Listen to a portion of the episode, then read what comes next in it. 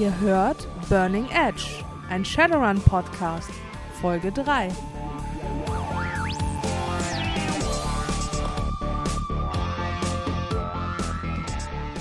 Herzlich willkommen zu unserer dritten Episode. Ich bin Sister Panic. Und ich bin Chaos. Mit unserer letzten Episode haben wir ein Voting-System eingeführt, mit dem die Mehrheit von euch über das Thema der nächsten Sendung entscheiden kann. Die Mehrheit hat gesprochen und deswegen bringen wir euch nun eine Episode rund ums Thema Matrix. Ja, ja, wir wissen, dass Data Trails erst als PDF erschienen ist und wenn das deutsche Buch rauskommt, werden wir uns damit nochmal gesondert beschäftigen. Jedoch legen wir mit dieser Sendung schon mal den Grundstein dafür. Aber bevor wir damit anfangen, kommen wir erst einmal zu den News. Und wir fangen an mit Sir Dooms Quartal-Update. Das hat er auf seiner Seite, Sir Dooms Bad Company, wir verlinken, rausgegeben. Da ist angegeben, dass Schattenläufer für den Juli geplant ist. Das ist für die alle, die es nicht mehr wissen, das Kompendium für Shadowrun 5. Weiterhin im Juli ist Mission Chicago angedacht. Das ist der ähm, Missions Pack, der in Chicago spielt. Aktuelle Season, soweit ich weiß. Und für September und Oktober sind einmal Datenpfade, die Übersetzung von Data Trails, was jetzt am 27. Mai als PDF erschienen ist, und Lockdown, was das Quellenbuch zum Shadowrun Chronicles Boston Lockdown Spiel ist. Das nächste News-Item ist für die Brettspieler unter euch. Für das Brettspiel Shadowrun Crossfire ist die erste Expansion angekündigt. Die soll High Caliber Ops heißen und die Informationen haben wir vom Catalyst Tumblr, also einigermaßen verlässlich. Und ähm, dort steht, dass die Expansion gerade in den Druck geht und deswegen steht der Release noch nicht ganz fest. Die Inhalte der Expansion sollen unter anderem zwei neue Rollen sein. Äh, es sollen über ein Dutzend neue Schwarzmarktkarten enthalten sein, 50 neue Obstacles, viele neue Ka Karma-Upgrades, fünf neue Missionen. Zu den Schwierigkeitsgraden gibt es noch keine spezifischen Infos und einen Satz Basic-Karten mit neuer Artwork. Wir freuen uns drauf. Mal gucken, wann es kommt. Genau. Zu Crossfire werden wir bestimmt auch mal irgendwann eine Folge bringen. Ja, definitiv cooles Spiel. Ist zwar noch nicht auf Deutsch erschienen, soweit wir wissen, aber wenn man des Englischen einigermaßen mächtig ist und äh, gerne eine Herausforderung im, im Brettspielsektor haben möchte, definitiv empfehlbar. Ja.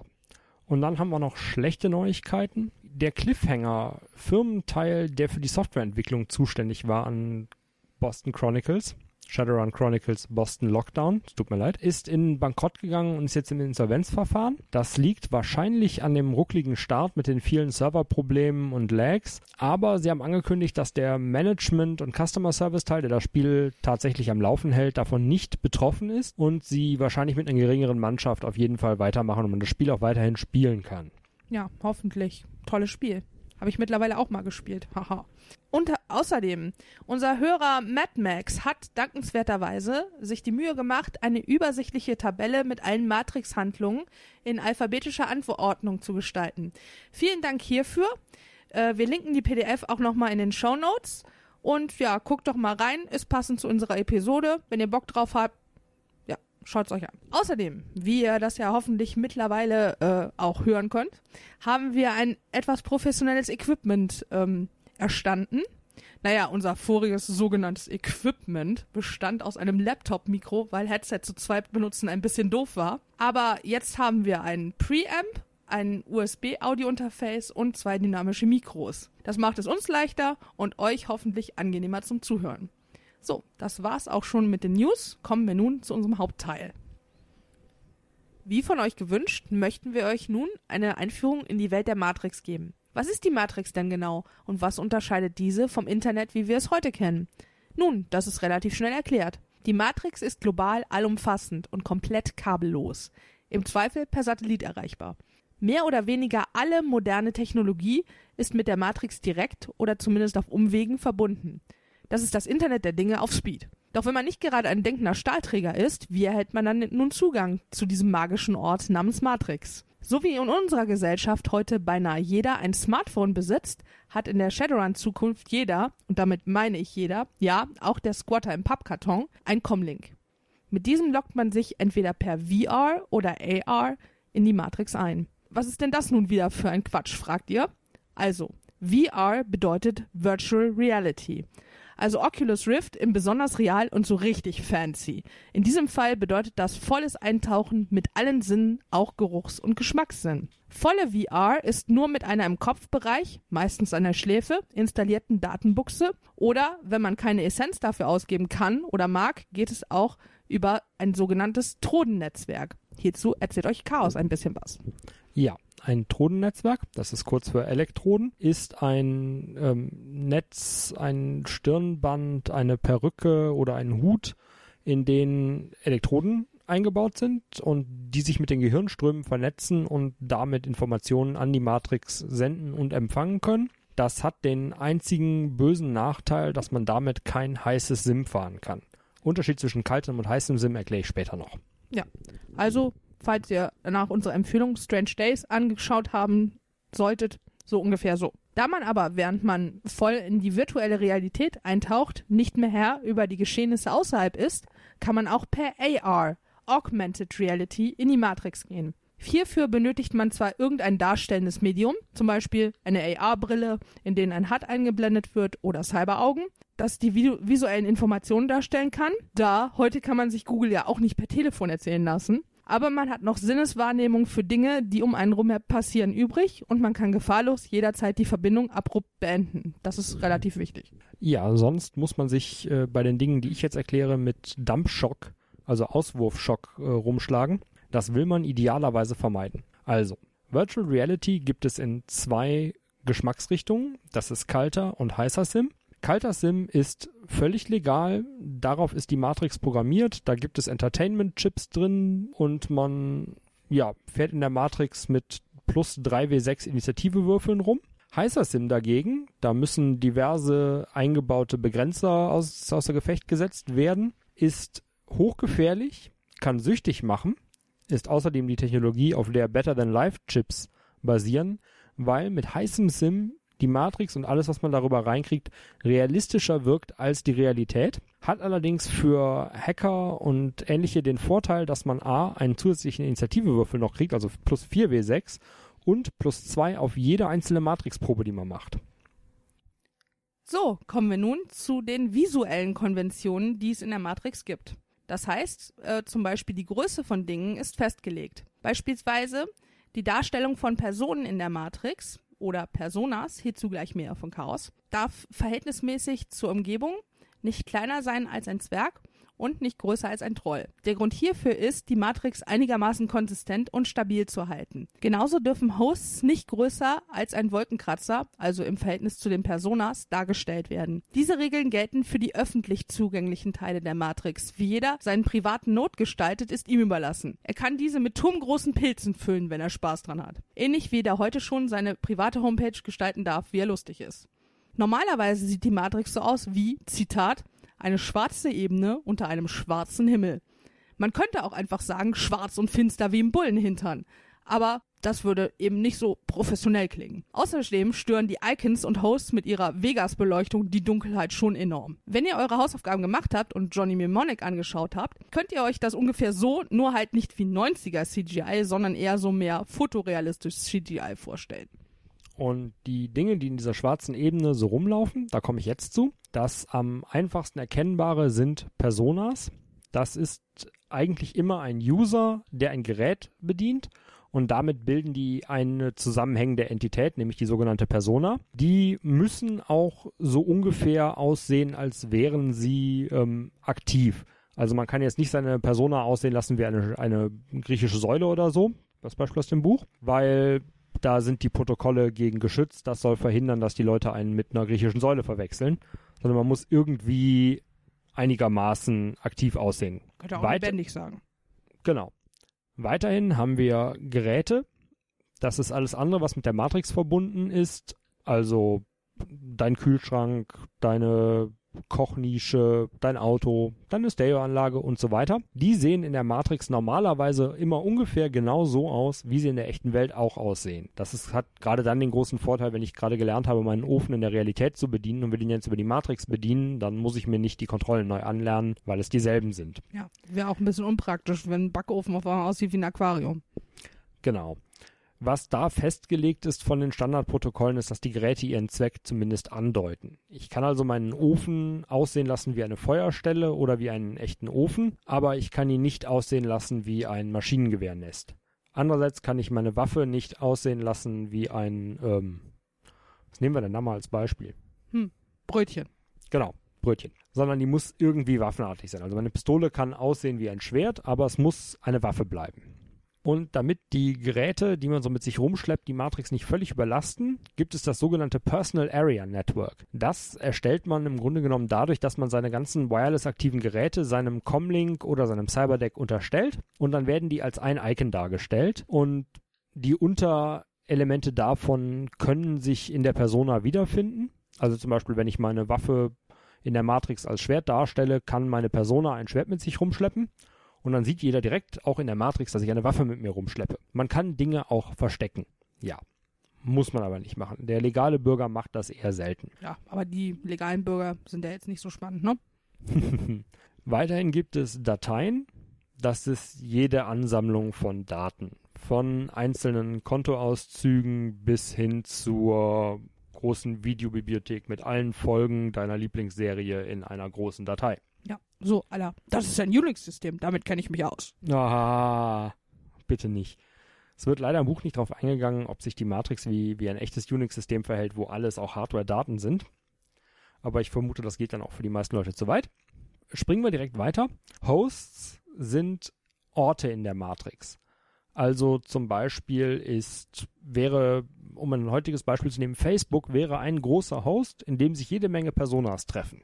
Und das geht bei Shadowrun natürlich noch viel weiter. Es gibt Hosts für bestimmte Clubs, wo sich die Leute in der Matrix-Realität mit der echten Realität treffen können, wenn sie denn möchten. Und es gibt Hosts für Bibliotheken, wo ich durch die, durch eine virtuelle Repräsentation der echten Bibliothek schlendern kann und mir die Bücher ansehen kann und so weiter. Und es gibt natürlich auch jede Menge Hosts, die nicht ganz so offen und verfügbar sind. Da kommen wir aber später in unserem Szenario-Run zu ähm, ja, solltet ihr zum Beispiel Futurama-affin sein, stellt euch das so ein bisschen so vor, wie wenn die sich da eben in das Matrix-Pendant im Futurama-Universum einloggen. Fand ich großartig, vor allen Dingen die rumfliegenden Spam-Schwärme, die auch bei Shadowrun vorkommen. Es gibt Spam-Zonen, in denen so viel davon unterwegs ist, dass man eine schlechtere Verbindung hat. So, wie kriege ich jetzt, stelle ich jetzt fest, ob ich auf irgendwas in der Matrix zugreifen darf? Dafür gibt es die sogenannten Matrix Authentication Recognition Keys, kurz Marks oder Marken, die im Grunde genommen wie spezielle Passwörter sind. Da gibt es drei Ebenen plus die Besitzerebene und bestimmte Handlungen, die ich etwas durchführen möchte, brauchen eine bestimmte Anzahl von Marken. Die kann ich entweder legal kriegen, indem ich eingeladen werde, sie zu setzen, oder ich muss sie mir auf ähm, illegale Art und Weise besorgen, was wieder seine ganz eigenen Risiken mitbringt, zu denen ich aber später noch komme. Hm. Kann man sich das eigentlich so vorstellen, als hätte man einen großen Schlüsselbund, so wie der Schließer von Alcatraz? Ähm, das ist tatsächlich möglich. Marken werden auch an der Persona beziehungsweise am, ähm, am gegnerischen Objekt festgemacht. Und das heißt, die passen normalerweise auch zu der Persona. Wenn ich also zum Beispiel die Persona eines äh, Old West Cowboys habe, könnten meine Marken aussehen wie Brandzeichen.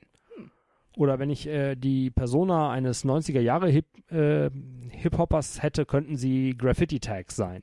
Hm, interessant. Also, euren, eurer Fantasie sind keine Grenzen gesetzt. Genau. kleiner Tipp für Spieler hier, wenn ihr sowas vorher ausarbeitet, wie sowas alles aussieht und das immer schön beschreibt, macht ihr euch beim Meister echt Freude. Ja, Comlinks und Matrix, das hört sich ja schon mal gut an. Aber da steht noch was zwischen. Das sind die Gitter. Die Gitter sind vorsichtig mit heutigen Kommunikationsnetzanbietern zu vergleichen. Hier gibt es drei wichtige Kategorien. Das erste ist das öffentliche Gitter. Das ist umsonst und wird meist von gemeinnützigen Organisationen über größtenteils ältere Technologie zur Verfügung gestellt. Aus diesem Grund ist das öffentliche Gitter etwas langsamer und unzuverlässiger, sozusagen die Barons der Matrix. Das zweite sind die regionalen Gitter. Das ist kostenpflichtig. Diese sind an lokale Gegebenheiten gebunden und beispielsweise heißt das lokale Grid von Seattle Emerald City und man kann dieses nur benutzen, wenn man sich tatsächlich körperlich in Seattle befindet. Das dritte und letzte sind die globalen Gitter. Die sind definitiv kostenpflichtig, denn die gehören ähm, den AAA-Konzernen und machen den Großteil der Matrix-Struktur aus. Diese Gitter sind die stabilsten und qualitativ hochwertigsten des Planeten. Und dann kann man in der Matrix ja nicht einfach so tun und lassen, was man will. Denn, ähm, ja, Crashes hatten wir schon genug. Und zwar gibt es, um das zu verhindern, God. Nein, das ist keine fiktive, bärtige Entität im Himmel, sondern die Grid Overwatch Division. Und die ist für den Schutz der Matrix vor Hackern und anderen Eindringlingen zuständig und auf die Integrität der Matrix bedacht und deswegen äh, mittlerweile besonders aufmerksam nach den zwei Crashes. God untersteht dem Konzerngerichtshof. Das ist die einzige neutrale Instanz, die den Konzernen übergeordnet ist und ist also eine Art Matrix-Polizei.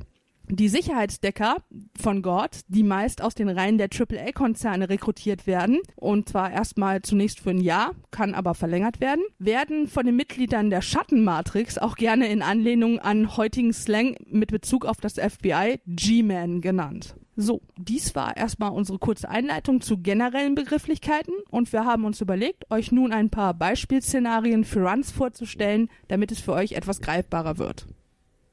Ja, Beispielszenarien. Unser erstes Szenario ist äh, relativ simpel. Unser Beispieldecker Zero Cool, das Charakterblatt mit Chama erstellt und die Chama-Datei hänge ich in die Show Notes, äh, möchte in einen Host von einem nationalen Polyclub eindringen. Der Host hat Stufe 5 und hat damit die Attribute Angriff 6, Firewall 5, Schleicher 7 und Datenverarbeitung 8. Also gar nicht mal so einfach. Was ist ein Polyclub? Ein Polyclub ist im Grunde genommen eine politische Partei beziehungsweise vergleichbar mit den amerikanischen PACs, Political Action Committees. Aha, gut zu wissen. Ja, der bekannteste von denen sind die Rassisten vom Humanis Polyclub. Hm, Die mögen wir nicht. immer die gleichen. Äh, bevor Zero Cool das macht, konfiguriert er erstmal sein Deck, kann da die Attribute nach den Werten, die das Deck zur Verfügung stellt, verteilen und lädt Programme hoch. In seinem Fall nimmt er dafür das Ausnutzen-Programm, was das Lim Schleicher-Attribut um zwei Punkte erhöht und damit sein Limit für sneakige Hacking-Attacken und das Signalschrubber-Programm, was den, den Rauschenwert der Gegend reduziert. Rauschenwert?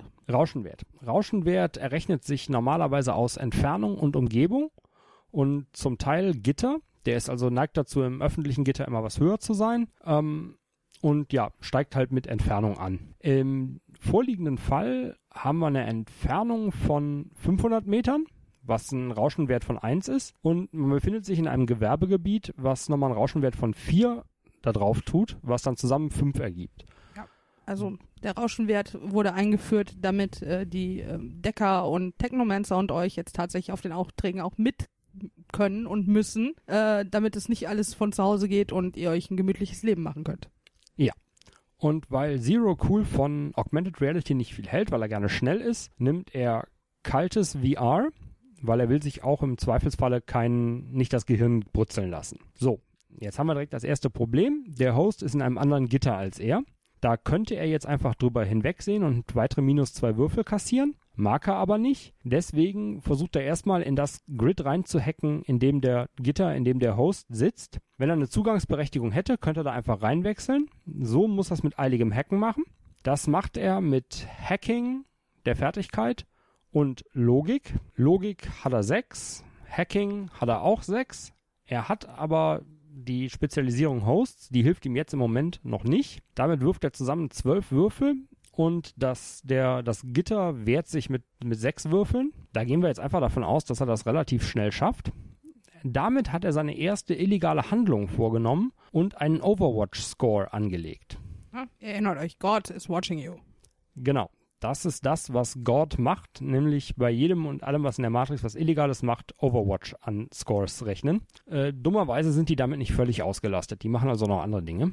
In diesem Falle gehen wir davon aus, wenn der Host jetzt ähm, zwei Erfolge hat, hat Zero Cool einen Overwatch-Wert von zwei. Wenn er jetzt gar nichts anderes Illegales macht, steigt der alle 15 Minuten um 2w6. Die werden verdeckt vom Meister gewürfelt.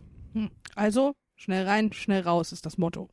Genau. Wenn der Overwatch-Wert nämlich 40 erreicht, dann kommt es zur sogenannten Fokussierung. Dann haben die, die Gods und Demigods und G-Men genug, haben festgestellt, wo der Typ sitzt und booten den ganz, ganz äh, unzeremoniell aus der Matrix raus, knallen ihm zwölf Schaden auf sein Deck und sagen der Polizei Bescheid, wo sich das Deck zuletzt befunden hat, als es rausgekickt wurde. Ja, Also das möchte man definitiv vermeiden, weil aua und unangenehm und man wird entdeckt und überhaupt. Jetzt ist er im richtigen Gitter, will also in den Zielhost rein. Dafür braucht er auf dem Host eine Marke, um den Host zu betreten. Die Marke holt er sich wieder mit eiligem Hacken. Diesmal hackt er gegen einen Host. Da kriegt er also nochmal zwei Würfel drauf. Ist jetzt bei 14. Und der Host verteidigt mit Intuition und Firewall. In diesem Falle ist das hier die Intuition. In dem Falle ist immer die Intuition, des ja, letzten Benutzers Schrägstrich Besitzers. Davon ausgehend, dass der Besitzer des Hosts den konfiguriert hat und da die Sicherheitseinstellungen geben dann den, die Intuition dafür her. Das sind also zehn Würfel.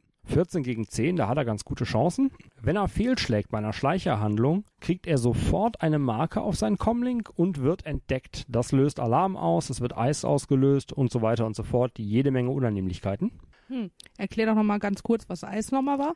ICE sind Intrusion Countermeasures. Das sind Programme, die auf dem Host laufen, die dafür da sind, so fiese Hacker davon abzuhalten, in dem Host rumzulaufen, wie sie wollen. Da die relativ rechenintensiv sind, haben die meisten Hosts die nicht durchgehend aktiv, sondern bestenfalls eins, meistens das Patrouilleneis. Das Patrouilleneis rennt im Grunde genommen nur rum und macht Matrix-Wahrnehmungsproben auf alles, was es sieht und was es vielleicht auch äh, dadurch sieht. Und wenn es was gefunden hat, was es glaubt, dass da nicht hingehört, dann löst es Alarm aus. So, jetzt ist Zero Cool in dem Host angekommen und will jetzt die Datei finden, die mit, ähm, in der die Daten drin sind, wer den, dem Polyclub Geld gegeben hat. Das macht er mit Matrix-Wahrnehmung, untersucht die Datei. Das ist eine Probe auf Computer und Intuition gegen, mit dem Limit Datenverarbeitung, gegen Logik und Schleicher. Das ist hier im Host. Logik hatte der SysOp auch 5. Schleicher hat der Host 7, sind also 12 Würfel. Da wird es jetzt schon schwieriger. Computer hat Zero Cool nämlich gar nicht so gut. Da würfelt er nur mit neun Würfeln. Aber da es keine illegale Handlung ist, hat ein, ähm, kann ihm bei einem, beim Fehler, beim Fehlschlag nichts passieren. Er würde halt einfach nur keine Informationen über die Datei kriegen. Mhm. Und das Ganze würde entsprechend länger dauern und wie wir eben schon festgestellt haben, man möchte möglichst schnell rein und schnell raus. Ja, länger dauert das eigentlich gar nicht. Wenn er da jetzt keine Erfolge hat, dann weiß er einfach nur nichts. Ach so. Die Datei okay. hat er vorher gesehen, die war offen. Dann hatte ich das falsch im Kopf. Sorry, ich wollte nicht verwirren. Kein Problem. So, er hat, gehen wir davon aus, er schafft es und hat ein paar Erfolge. Und jetzt stellt er fest, hm, die Datei ist mit einer Datenbombe gesichert. Die muss er jetzt entschärfen. Das macht er mit Software und Intuition mit dem Limit Firewall gegen die Stufe der Datenbombe mal 2. Die Datenbombe hat Stufe 4. Damit hat die Stufe 8, die 8 Würfel zur Verteidigung. Unser Zero Cool hat den Software Skill auf 3 auch nur, Logik 6, kommt damit auf 9. Sieht wieder nicht gut für ihn aus. Nicht Logik, Intuition. Intuition, nicht Logik. Da habe ich entweder ich einen Fehler oder das Buch einen Fehler oder mein Charakterblatt einen Fehler. Wenn Irgendwo es tatsächlich Intuition ist, dann hat er nur sieben Würfel. Damit sieht es jetzt ganz finster für ihn aus, weil wenn die Bombe explodiert, macht sie Schaden in Höhe ihrer Stufe mal zwei auch. An ich meine auch, es wäre Logik und nicht Intuition. Ich eben auch. An allem, was im Umkreis sich befindet und je nachdem, wie sie konfiguriert ist, wird sie auch die Datei mitnehmen. Ganz äh, unangenehme Angelegenheit. So, Gehen wir davon aus, auch das schafft er, im Zweifelsfalle mit Edge. Er hat fünf, das geht. Danach muss er feststellen, ist die Datei geschützt. Da gibt es eine Matrix-Handlung für Dateischützen, die ist jetzt für Shadowrunner eher selten interessant, aber für den SysOp war sie sehr interessant. Er will sie jetzt knacken. Das macht er mit Hacking plus Logik.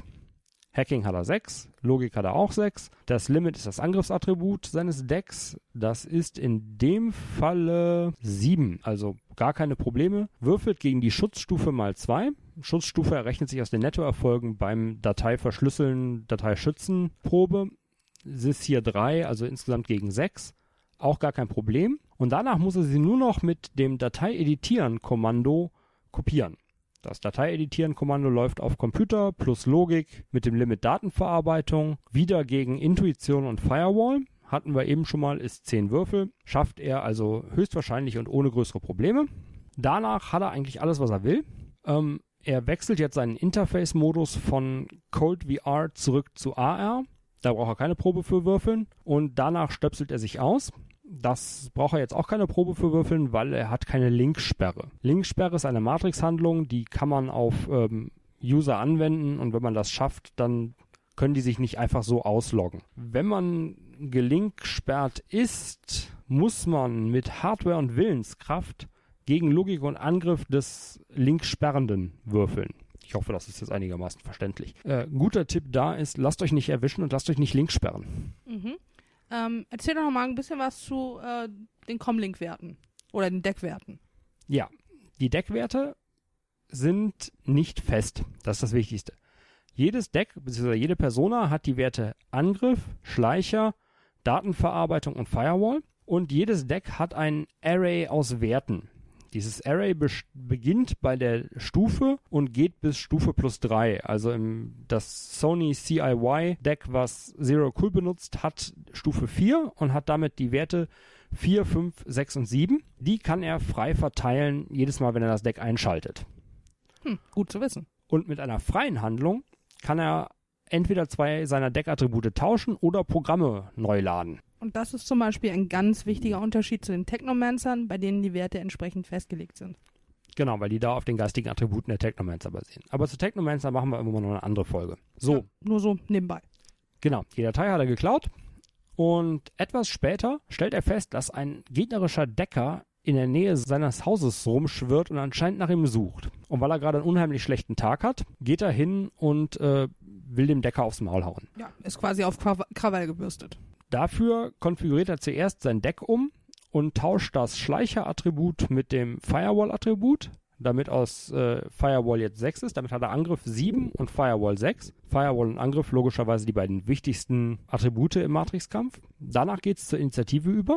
Wir gehen davon aus jetzt einfach, dass Zero Cool das gewinnt, weil er ist halt Zero Cool. Ja, also, ne, Zero Cool kann einfach alles. Genau. Als allererstes macht er einen Brute Force Angriff auf den Gegner. Den würfelt er mit Matrix-Kampf und Logik. Auch äh, Limit ist wieder an das Angriffsattribut. Gegen Willenskraft und Firewall. Wenn er einen äh, Nettoerfolg nur hinkriegt, hat er eine Marke auf den Gegner gesetzt. Und für, wenn er möchte, kann er pro zwei Nettoerfolge gleich zusätzlich noch ein Kästchen Schaden machen. Ja. Also Brute Force ist genau das, wonach es klingt, mit der dicken Keule, die er ausgepackt hat, auf den anderen in der Matrix einknüppeln. Genau. Und wenn er erstmal eine Marke drauf hat, kann er danach relativ gemütlich mit dem Datenspike, mit der Datenspike-Handlung, die würfelt sich genauso wie Brute Force, diesmal gegen Intuition und Firewall, angreifen und macht danach wenn er da erfolgreich ist, macht er Angriff plus Nettoerfolge bei der Probe Schaden, äh, plus zwei pro Marke, die er auf dem Ziel hat. Also Datenspike, was genau verursacht das denn bei dem anderen? Das verursacht im Normalfall nur Matrix-Schaden, also am Schaden am Gerät jedes mhm. Gerät hat einen Zustandsmonitor, der sich aus äh, 8 plus halber Gerätestufe errechnet und wenn der voll ist, ist das Gerät kaputt. Dann sind ja. da dann Chips durchgebrannt, die Batterien sind vielleicht leer, vielleicht geht der Bildschirm in Flammen auf. Mhm. Und ähm, ab wann geht der Schaden dann irgendwie auch auf den ähm, Decker über? Normalerweise gar nicht. Man muss dafür ein tatsächliches Programm benutzen, das Biofeedback-Programm. Damit kann man einem Decker in kaltem Sim geistigen Schaden zufügen und in heißem Sim sogar körperlichen Schaden. Ja, gut. Wir haben gesehen, er kriegt plus zwei Schaden pro Marke, die er auf dem Ziel hat. Es lohnt sich also durchaus am Anfang mit Brute Force ein paar Mal dem Gegner äh, Marken zu setzen, damit man da mehr Schaden macht im, im Langen. Ja. Wenn man sich verteidigen will, kann man zusätzlich zum Willenskraft und Firewall noch auf volle Abwehr gehen. Das funktioniert wie im normalen Kampf auch, wenn ich auf voller Abwehr gehe. Ich senke meinen Initiative-Score um 10 Punkte und kann dafür, danach meine Willenskraft auf jeden Verteidigungswurf draufzählen nochmal. Ja, also, ne, wenn es knapp wird, am besten das benutzen. Genau, und wie man sieht, Willenskraft und Logik sind die wichtigsten Hacker-Attribute. Intuition kommt dann an dritter Stelle. Charisma brauchen Hacker eigentlich eher gar nicht. Oh, so. Ja, nicht, nicht zum Kämpfen, aber ne? charismatisch ja. sein kann auch in anderen Situationen schon mal helfen. Ja. So, wir haben noch ein letztes Szenario. Und zwar ist Zero cool mit ein paar Kumpels unterwegs und sie haben das Gefühl, hier sind Leute unterwegs, die ihnen was wollen. Damit geht's jetzt los. Er selber teilt sich zum Overwatch ein. Hat nichts mit dem Overwatch-Score zu tun. Erstmal versucht er das gegnerische Team zu finden. Darauf, dafür macht er eine Matrix-Wahrnehmungsprobe. Computer plus Intuition, Datenverarbeitung ist das Limit, hatten wir eben schon, gegen Logik und Schleicher der gegnerischen Personal Area Networks. Also das gegnerische Team sind hier dann in dem Fall ähm, keine anderen Decker, sondern andere Runner. So habe ich ja. das richtig verstanden. Ja, die haben auch einen Decker dabei. Gut. Und weil er wissen will, was die vorhaben, versucht er ganz, ganz schnell zwei Marken gleichzeitig auf dessen Comlink zu setzen. Das kann man machen, indem man entweder eiliges Hacken oder Brute Force, die Handlungen, mit denen man Marken setzt, mit einem minus 4 Würfelmodifikator schafft. Wenn man da dann Nettoerfolge hat, hat man direkt zwei Marken gleichzeitig gesetzt. Man könnte auch für den Overkill gehen und versuchen, alle drei möglichen Marken gleichzeitig zu setzen. Das ist aber minus 10 Würfel und Hm, ähm, da ja. die noch gegenwürfeln dürfen, ist das selten wirklich erfolgreich. Ja, selbst mit Edge, also ist nicht zu empfehlen, nur wenn das so Last Resort ist, sollte man das ausprobieren. Genau, hier kurzer Hinweis, auch wenn sich zwei Decker völlig äh, vom Netz losgelöst miteinander kloppen, der Overwatch-Score steigt trotzdem.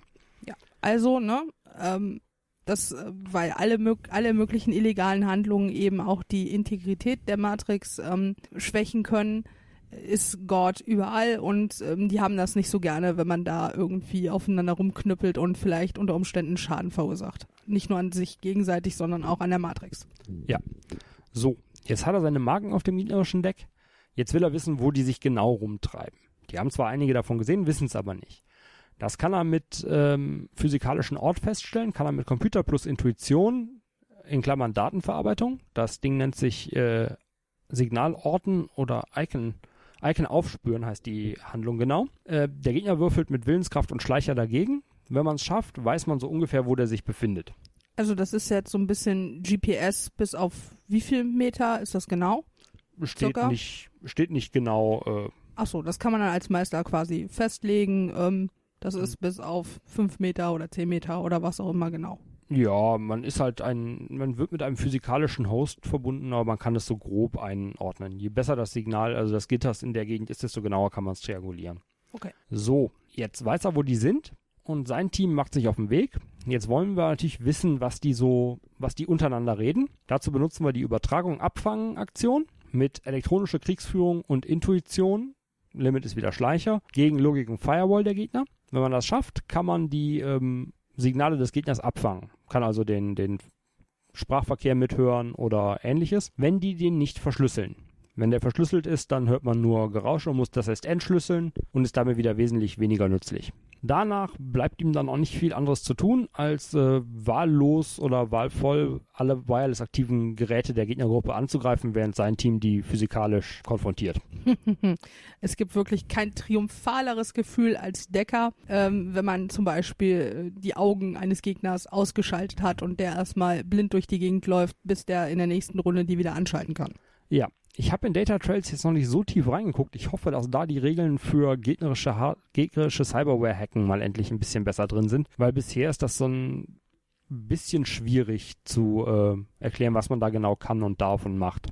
Ja, also bisher liegt es so ein bisschen im Ermessen des Meisters, aber ähm, ganz ehrlich, äh, es, es macht es macht schon Spaß, äh, sich zu überlegen, ja, was passiert denn jetzt, wenn ich äh, bei irgendwem eben ein Cybergliedmaß ausschalte oder mich ins äh, Smartlink reinhacke oder sowas in der Art. Ich hoffe, wie gesagt, dass da entweder im, im Data Trails oder wenn nicht, dann im, wie auch immer es heißen wird, Augmentations Buch tatsächlich vernünftige Regeln für drin sein werden. Ja. Und natürlich Indexe. Indexe, immer wichtig. Also Pegasus nochmal, Indexe bitte. Ja, damit haben wir die drei gängigsten Szenarien für Decker mal abgearbeitet. Hm, Wir hoffen, das hat euch geholfen. Wenn ihr das mit dem Bogen äh, verfolgen könnt, dann ähm, ja, denken wir, dass das einigermaßen interessant war. Ja, äh, der Charakter ist jetzt nicht, nicht der beste meiner Charaktere, den habe ich relativ schnell erstellt. Ja, aber es geht ja nur so um Durchschnittscharakter irgendwie äh, hier XY-Decker. Da kann man natürlich variieren und wenn man dann äh, im Karma aufsteigt, natürlich auch ein bisschen besser werden. Genau. Man kann da definitiv noch was rausholen. Man kann ihn aber, glaube ich, auch so ganz gut spielen. Wenn ihr also möchtet, könnt ihr ihn haben. Bedient euch, nehmt ihn. So, nach unserem sehr regelschweren Hauptteil kommen wir nun zu unserer schönen Kategorie Bewohner der sechsten Welt. Ähm, diesmal gibt es nur eine Runner-Geschichte. Diese wurde uns von Brit Trash Riot per E-Mail geschickt und wird aus der Perspektive eines Runners namens Lowlife erzählt. Takron der Schreckliche. Damals, als ich noch in den Schatten lief, gerieten wir einmal mit Renraku aneinander. Danach wollten sie meinem Team und mir an den Kragen. So sehr, dass sie sogar einen Straßensamurai auf uns ansetzten, der jenseits aller natürlichen Grenzen vercybert war. Das war zu einer Zeit, als noch kein Shadowrunner von Cyber-Zombies gehört hatte. Wir wussten aber bald, dass er für unsere nicht schwer bewaffnete Gruppe große Gefahr darstellte. Bei unserer ersten Begegnung überraschte er uns und wir konnten gerade noch so entkommen.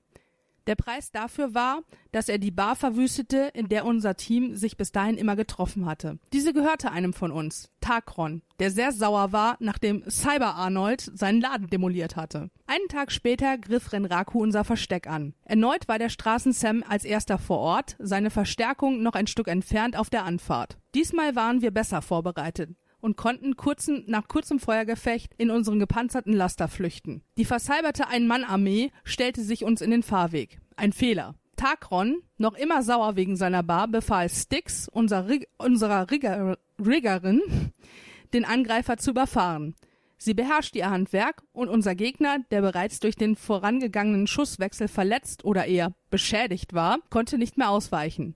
Der Laster verteilte ihn auf der Straße. Takron, noch immer wütend, ließ Styx anhalten und sprang mit gezogenem Bowie-Messer aus dem Fahrzeug, um sicherzugehen, dass Cyber Arnold wirklich tot war. In dem Augenblick, in dem er zufrieden grinsend über dem Körper des Zombies stand, traf der Rest des Renraku-Trupps in einem Van ein. Als sie diesen normal wirkenden Kerl über den Resten ihrer menschlichen Sturmarmee erblickten, brauchten sie keine fünf Sekunden, um zu beschließen, mit durchdrehenden Reifen die Flucht zu ergreifen. Danach setzte mein Team und ich uns für einige Monate in die Karibik ab. Mit Renraku hatten wir nie wieder direkten Kontakt. Vielleicht wollten sie Takron dem Schrecklichen nicht noch mehr wertvolle Ressourcen opfern. Das nenne ich mal gutes Timing. Bevor wir zur Verabschiedung kommen, möchte ich noch kurz die Themen für die nächste Abstimmung vorstellen. Das ist einmal das zweitplatzierte Thema aus der letzten Abstimmung, nämlich Anatomie eines Runs. Da würden wir mal so durchgehen, aus welchen Bestandteilen sich denn so ein Run zusammensetzt, idealerweise und vielleicht auch nicht idealerweise. Dann haben wir als weiteres Thema von äh, Ingo von Darkside Journey, wir verlinken, äh, eine Themenfolge zu Actual Play Podcasts mit Interviews eines oder mehrerer Podcasts, äh, englische, deutsche Actual Plays, solche Sachen. Könnte interessant werden. Und zum dritten nach den eher lore- und regelschweren zweiten und dritten Folge haben wir uns gedacht, wir machen was etwas lighthearted, nämlich Runner-Klischees. Also warum haben ja alle lange Mäntel an und rennen mit Ares Predator-Pistolen rum? Und wer ist eigentlich that guy? Ja. So, das war auch schon unsere dritte Folge. Wir hoffen wie immer, dass es euch gefallen hat und ihr uns weiterhin treu bleibt. Ihr könnt wie immer per E-Mail, auf Twitter, auf Facebook oder in der Kommentarfunktion auf unserer Seite mit uns Kontakt aufnehmen und wir hoffen, dass ihr das auch weiterhin fleißig tut. Wir freuen uns immer über Feedback, sei es positiv, sei es negativ. Ähm, niemand ist perfekt. Wir versuchen uns immer weiter zu verbessern. Ähm, und dann an unsere iTunes und Podcast.de Zuhörer, ähm, bitte bewertet doch unseren Podcast. Im Idealfall schreibt ihr eine kurze Bewertung, aber wenn ihr die Sterne anklickt, ist das auch schon super. Und in diesem Sinne, so long chummers and never cut a deal with a dragon.